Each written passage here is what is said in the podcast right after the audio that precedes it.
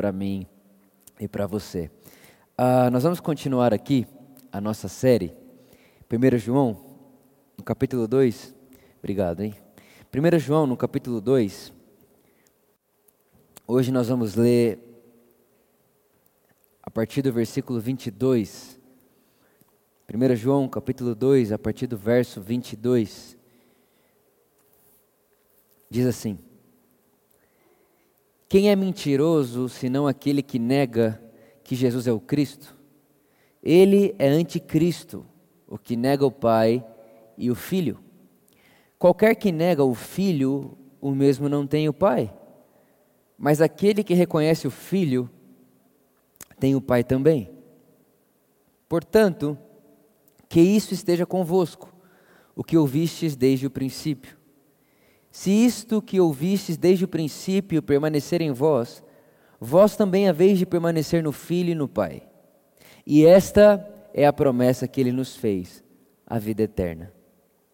Estas coisas vos escrevi a respeito daquele que vos enganam. Verso 27, nós lemos semana passada. Porém, a unção que vós recebeste dele permanece convosco, e não tendes necessidade de que homem algum vos ensine, mas como a mesma unção vos ensina todas as coisas, e é verdade e não mentira, como ela vos ensinou, vós haveis de permanecer nele. E agora, filhinhos, permanecer nele, per permanecei nele, para que quando ele se manifestar, possamos ter confiança e não sejamos envergonhados diante dele em sua vinda. E por último, verso 29.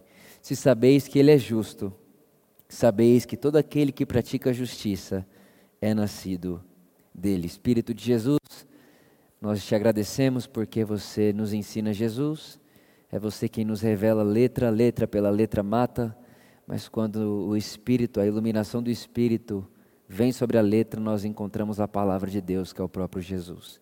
Te agradecemos, Espírito Santo, porque certamente no final dessa mensagem não seremos mais os mesmos pela renovação da mente e pela consciência do seu amor por nós. Obrigado. Amém. Irmãos, é, nós já estamos na sexta mensagem né, a respeito dessa série de 1 João. Tem sido um tempo muito precioso, sem dúvida nenhuma, João, ele é o meu personagem bíblico favorito. Né, e para mim é uma alegria poder compartilhar sobre ele com vocês. Eu queria muito incentivar você a acompanhar a série inteira. Então, aí no, no próprio YouTube nós temos né, essa, essa junção de mensagens ah, com esse nome de série, 1 João. Então eu queria muito que você assistisse, caso você tenha perdido alguma das mensagens. Ah, na semana passada nós falamos sobre o Espírito Santo e o que o apóstolo João nos ensina sobre o Espírito Santo é que ele sabe todas as coisas e ele nos ensina todas as coisas. E uma coisa que nós batemos muito no ponto aqui na semana passada é que quando o apóstolo João chega para conversar comigo e com você, ele diz: Olha, eu não vou até vocês como quem não sabe, eu vou até vocês para reforçar o que já está dentro de vocês. É, não sei se você já teve a sensação de ouvir algo, e quando você ouve algo, parece que aquilo já estava dentro de você e você só não sabia se expressar. É, é isso que o apóstolo João está dizendo aqui.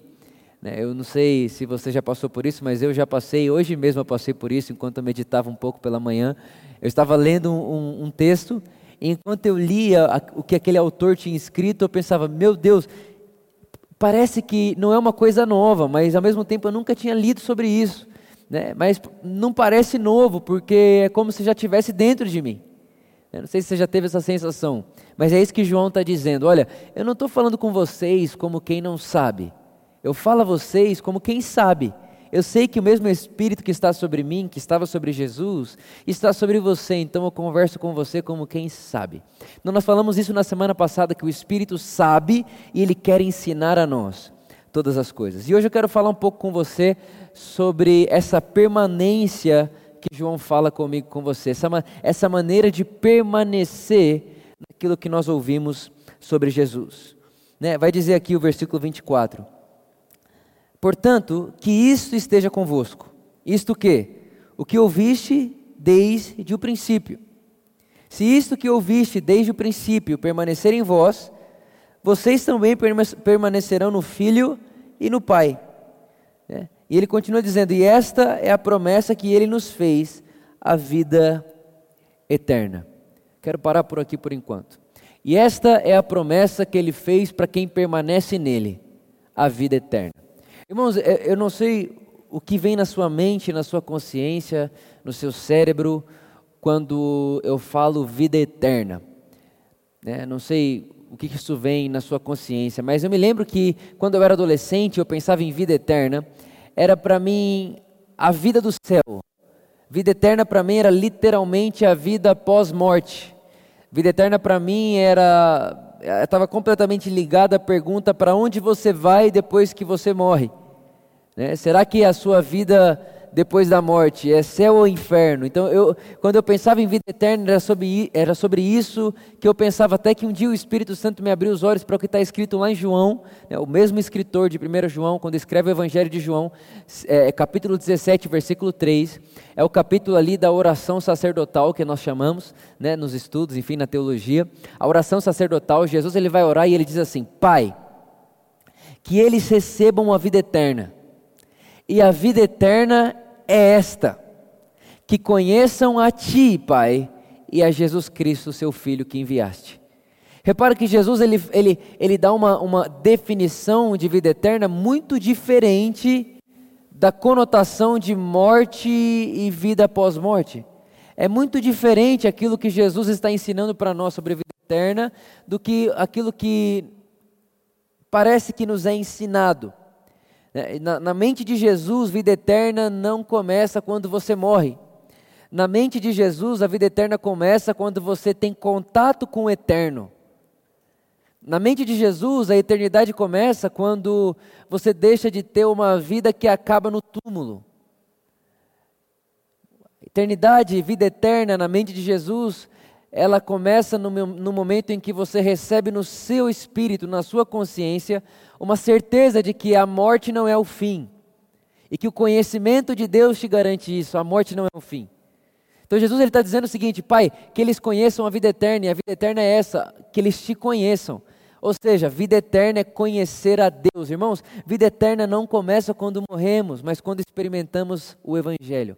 Quando experimentamos sobre Deus, quando, quando percebemos Deus, quando percebemos o nosso Pai. A vida eterna é o conhecimento de Deus.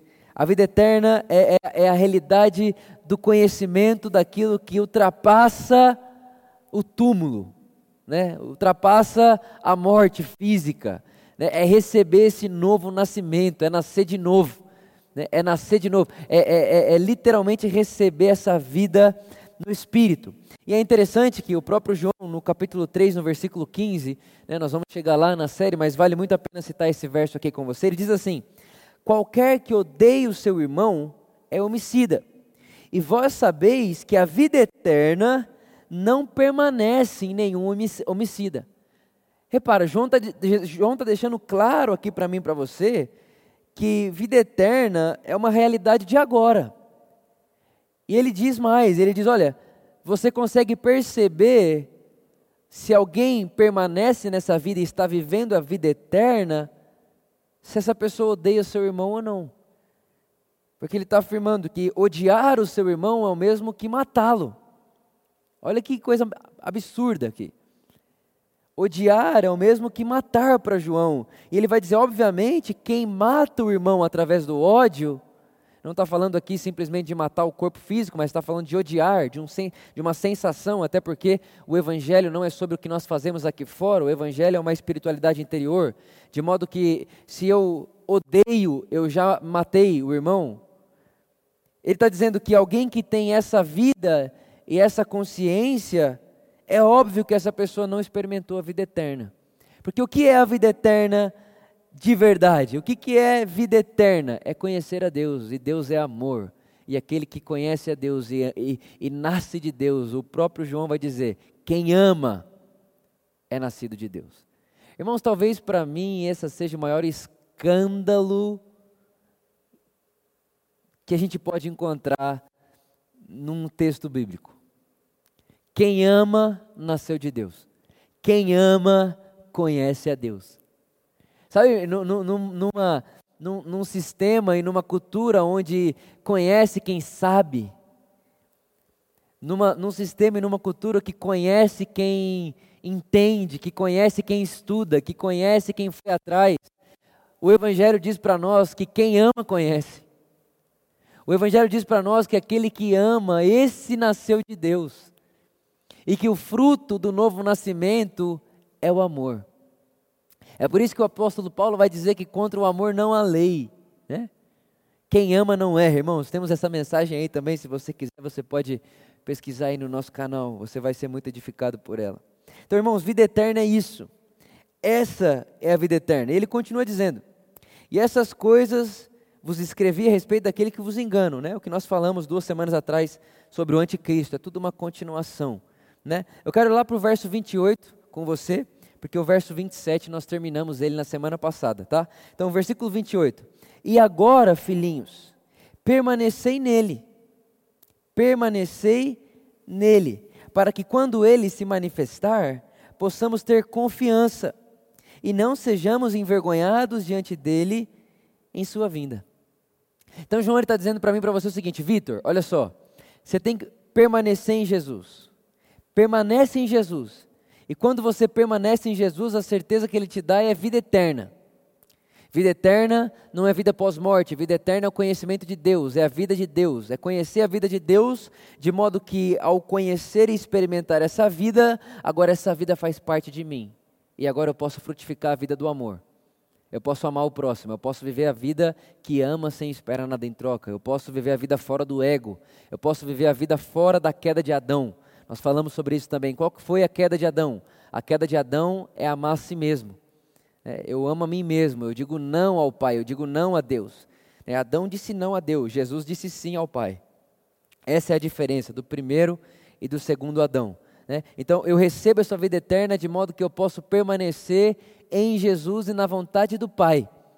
Né? A vontade de Deus. Ele continua dizendo: então permaneça nele. Né? Permaneça em Jesus, para que quando ele se manifestar, você tenha confiança. E agora eu queria com você é impossível, né? Eu não sei para você, mas quando eu, eu, leio a palavra permanecer, eu me lembro automaticamente de João capítulo 15. Tá, então nós vamos aqui para um texto agora do mesmo autor, João capítulo 15. Uma parábola bem conhecida também, uma forma é, bem, bem conhecida no meio cristão, uma, uma fala de Jesus bem conhecida. João capítulo 15, versículo 1, diz assim: Eu sou a videira verdadeira e o meu pai é o lavrador. Todo ramo em mim que não dá fruto, ele tira, e todo ramo que carrega fruto, ele limpa, para que possa trazer ainda mais fruto. A primeira coisa que eu quero falar aqui com você, e agora eu entro nessa fala do permanecer. O que é permanecer? É sobre esse tira. Né? Eu, eu, eu já fui muito condenado por esse texto eu já tive muito medo dele. Né? Todo ramo em mim que não dá fruto, ele tira.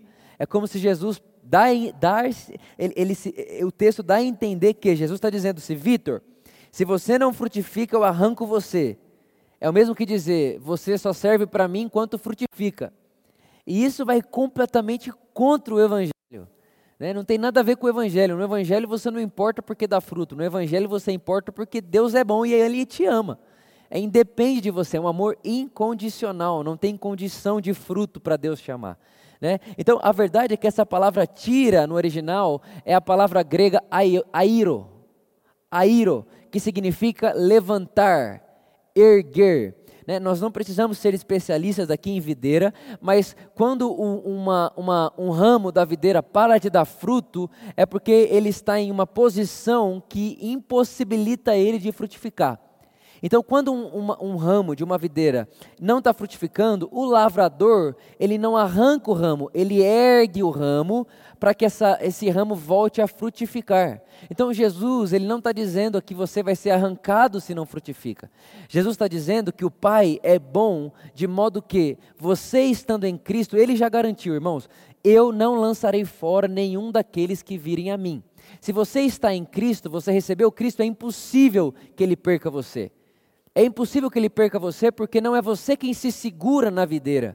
Não é você quem se mantém na videira, é Ele que sustenta você. É Ele que faz com que você tenha é, é, é, convicção, certeza de permanência nessa videira. Ainda que você ache que não, ainda que você se ache incapaz de permanecer em Cristo, eu quero dizer para você aqui nessa hora.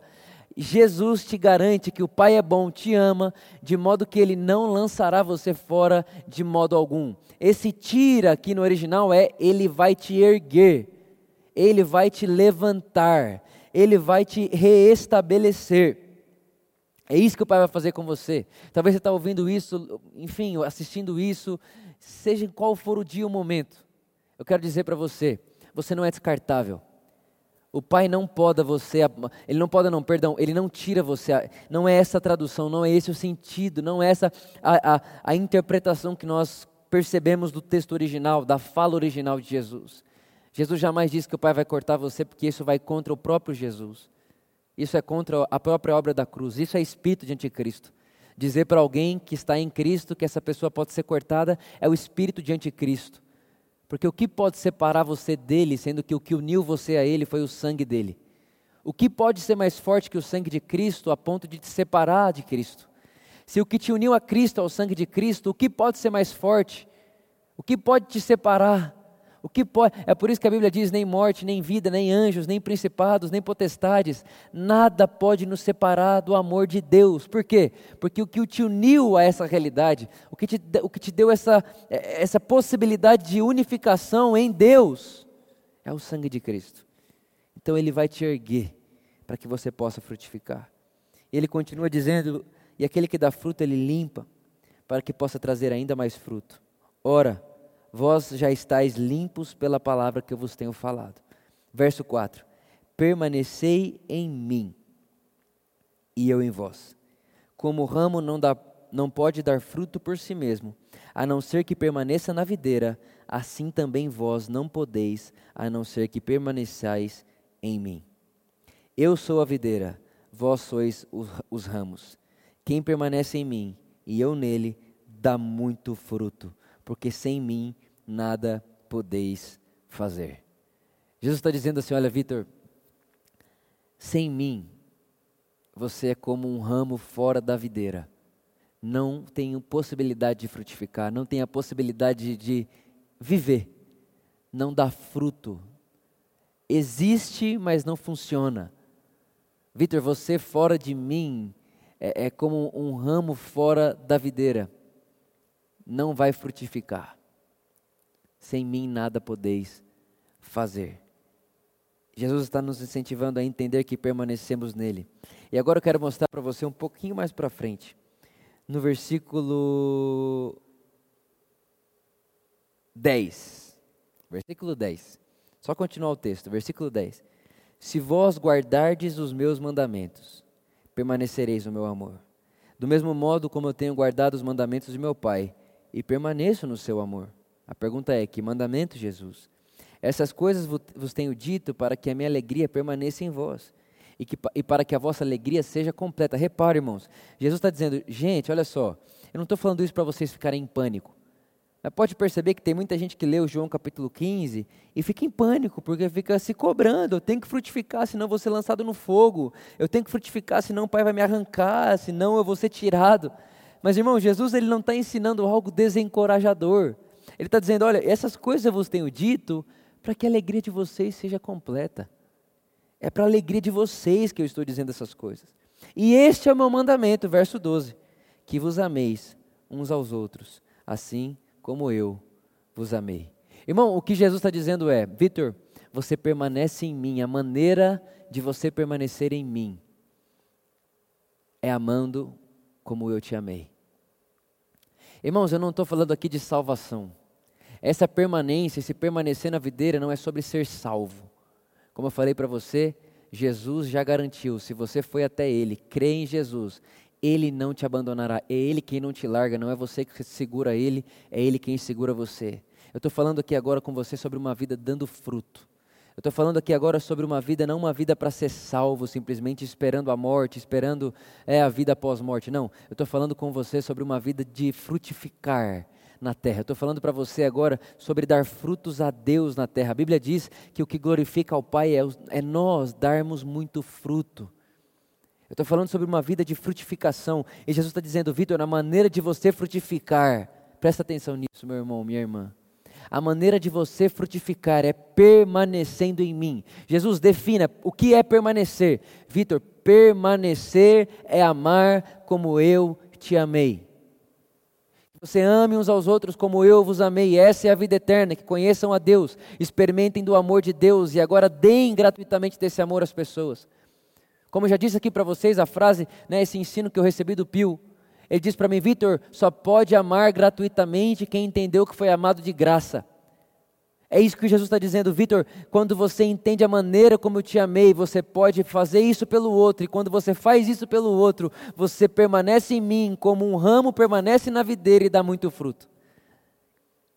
E dá muito fruto. Então repare, irmão, Jesus está fazendo aqui, né, uma, ele está tá fazendo uma imagem para que possamos entender. Ele está dizendo, Vitor, eu sou uma videira, você é um ramo. E esse permanecer do ramo na videira é o amar como eu te amo. E se de alguma forma, Victor, você não está frutificando, você não está amando como eu te amo, calma. O Pai não vai tirar você, o Pai vai erguer você. E o que é esse erguer você? O Pai vai, te, o pai, o pai vai revelar o, amor dele por você. O Pai vai mostrar novamente para você o amor dele. O primeiro amor. Vitor, você volta ao primeiro amor. O Pai te reerguer é voltar ao primeiro amor. E o que, que é o primeiro amor? O primeiro amor não é o nosso amor por Deus, mas o amor de Deus por nós. É quando eu entendo esse amor de Deus por mim e agora eu posso dar esse amor de Deus para o outro. Sabe, irmãos, eu estou convencido de que a maneira de Deus amar o outro é através de mim. Deus, Ele está na terra agora, nesse exato momento, onde, onde está Deus? Em nós. Cristo em nós. Qual é a maneira de Deus dizer que ama o outro? Qual é a maneira do, da, da, do próximo ser amado? É em nós e por nós e através de nós. Deus provou o seu amor na cruz, mas Ele. Presta atenção, presta atenção. Deus provou o seu amor na cruz e Ele manifesta hoje o seu amor em nós e através de nós. A maneira do amor de Deus aparecer agora é através dos seus filhos. Nós somos essa realidade do amor. Então, irmãos, permanecer significa viver uma vida de amor. Permanecer significa viver uma vida de amor. Permanecer significa viver uma vida fora do egocentrismo, onde eu tudo sou eu, tudo é para mim, tudo é agora, tudo é para minha glória, tudo é para meu benefício. Né? Eu, eu, eu, é, é aquele, negócio assim, não, eu vou plantar amor para colher amor. Não faz isso, irmão. Faça um autoexame, perceba. Não se permita fazer algo esperando algo em troca. Isso é egoísmo, essa é a vida de Adão. Adão faz para receber. Examine a si mesmo. E leve sua consciência para um lugar onde você vai fazer sem querer absolutamente nada em troca. E tudo que você receber, você não vai receber como quem merece, porque plantou para colher. Tudo que você vai receber, você vai receber com humildade. E o que é humildade? Humildade é saber que tudo que eu recebo não é fruto do meu plantio, mas tudo que eu recebo, na verdade, é um presente amoroso do meu Pai para mim. Qualquer coisa não é fruto do meu plantio, é fruto da vida de Deus por mim, é fruto do amor de Deus por mim. São presentes para mim, que são dados gratuitamente. Não é um pagamento, não é um salário, é um presente. Você permanecer nele, é uma vida fora do eu. E ele continua dizendo: Vitor, se você permanecer nele, quando ele se manifestar, você não vai ser envergonhado. Quando ele aparece, você não vai ser envergonhado. Irmão, presta atenção. Deus é amor. E só se envergonha diante do amor quem vive a vida fora do amor. Deus é amor. E só tem vergonha, só tem medo quem não está aperfeiçoado no amor. Irmão, sabe aquela sensação, ai meu Deus, né, como que vai ser o dia que eu me apresentar diante de Deus? É, esse negócio que a religião deixa a gente com medo. Né, e, irmão, só precisa ter medo desse momento quem vive em trevas E o que é viver em trevas? Nós já lemos isso aqui. Viver em trevas é a vida do ódio, a vida ausente do amor. Deus é amor, Deus é luz. O amor é a luz. Quem anda na luz não anda em trevas. Por isso, irmão, se você ama, você está na luz. Quando você se manifesta diante de Deus e Deus se manifesta diante de você, você não ficará envergonhado, porque Deus é luz e a luz do amor dele resplandece em você de modo que você não tem medo e vergonha desse momento, você tem prazer e expectativa nesse momento. É muito bom. É muito bom. Você não vai ser envergonhado. Quem vive só, só, só, se envergonha diante do amor quem vive a vida do eu, do egocentrismo e do ódio. E o versículo 29 diz: Se sabeis que Ele é justo, sabeis que todo aquele que pratica a justiça é nascido dele. Se sabeis que Ele é justo, sabeis que todo aquele que pratica a justiça é nascido dele. Ah, o que é justiça? Quando a gente pensa em justiça, uh, eu não sei o que vem na sua mente, mas eu creio que nós, seres humanos, somos tendenciosos a pensar que justiça é fazer o que é certo, justiça é fazer, fazer, fazer. Isso não está errado, mas é incompleto. Justiça, no original, significa o estado do que se deve ser. É o estado perfeito. Né?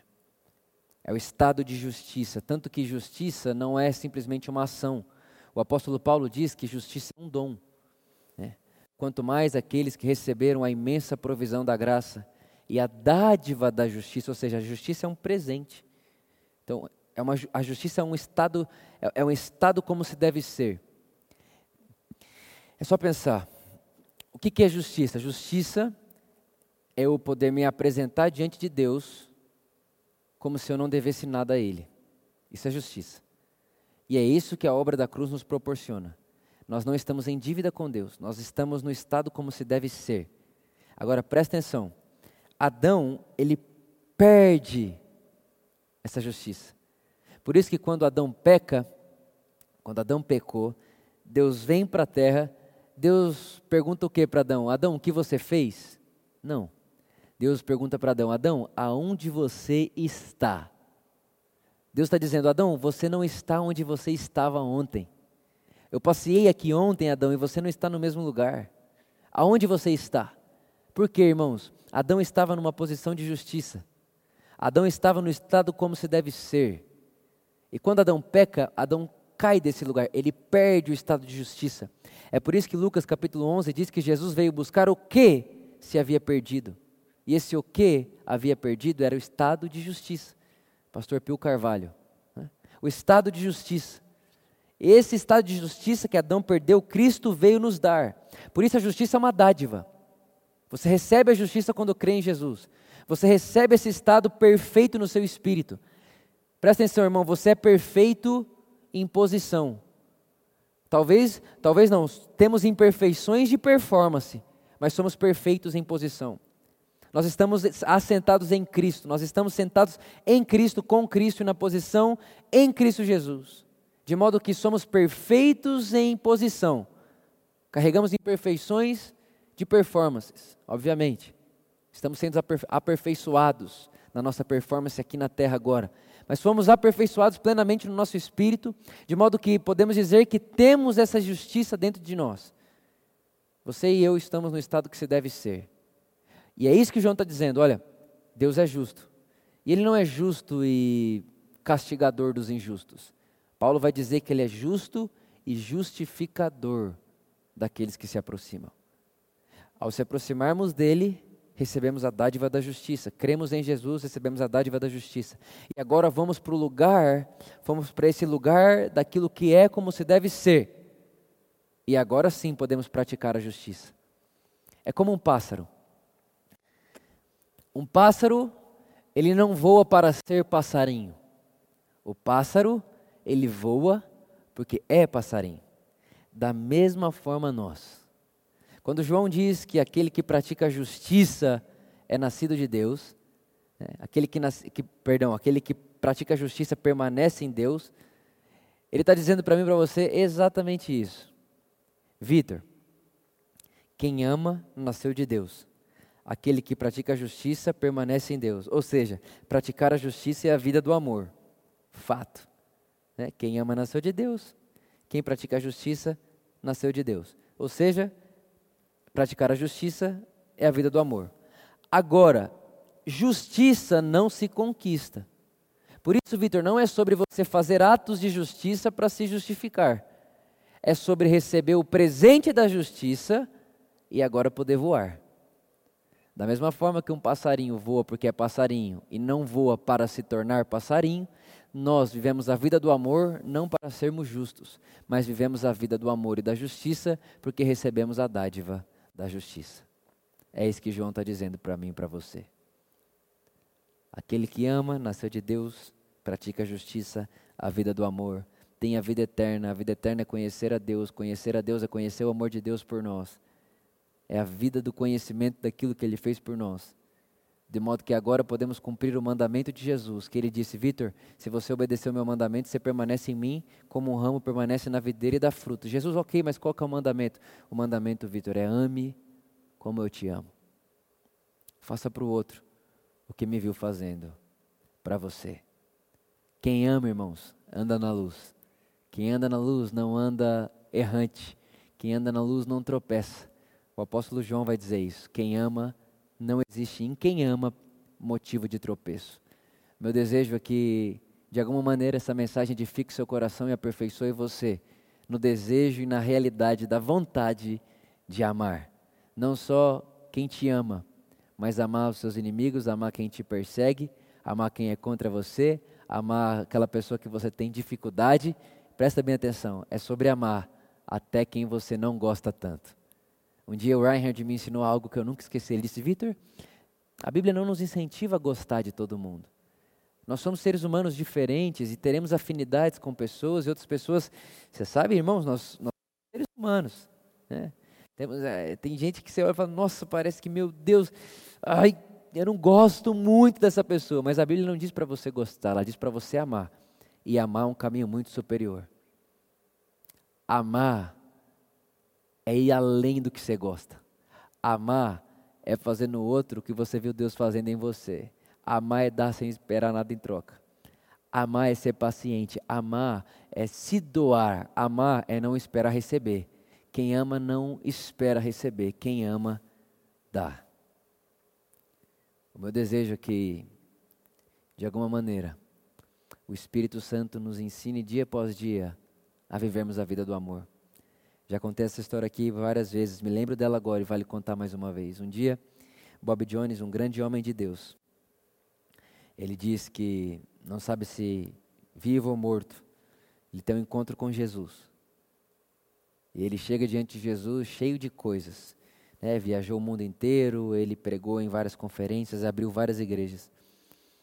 E quando ele chega diante de Jesus com todas aquelas obras na mão, ele fala: Uau, Jesus vai ficar feliz comigo, eu vou apresentar a Jesus tudo que eu fiz por ele. E quando ele chega, Jesus não dá mínima para aquele tanto de coisa que ele tem nas mãos. E o Bob Jones querendo mostrar aquilo para Jesus e Jesus não dando muita atenção.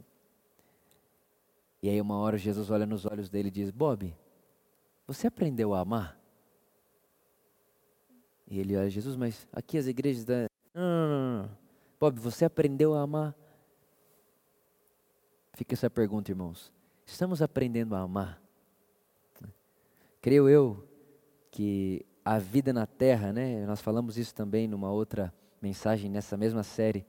Essa peregrinação que vivemos não é sobre sair da terra e ir ao céu, mas é sobre deixar de vivermos a vida do ego, a vida de Adão e passarmos a viver a vida de Cristo, a vida do amor.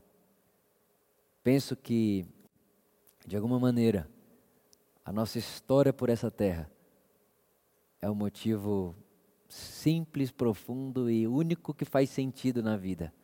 É, é um processo do aprendizado, de se tornar em ações aquilo que Deus nos fez em posição a vida do amor, a vida para o outro, a vida de Deus.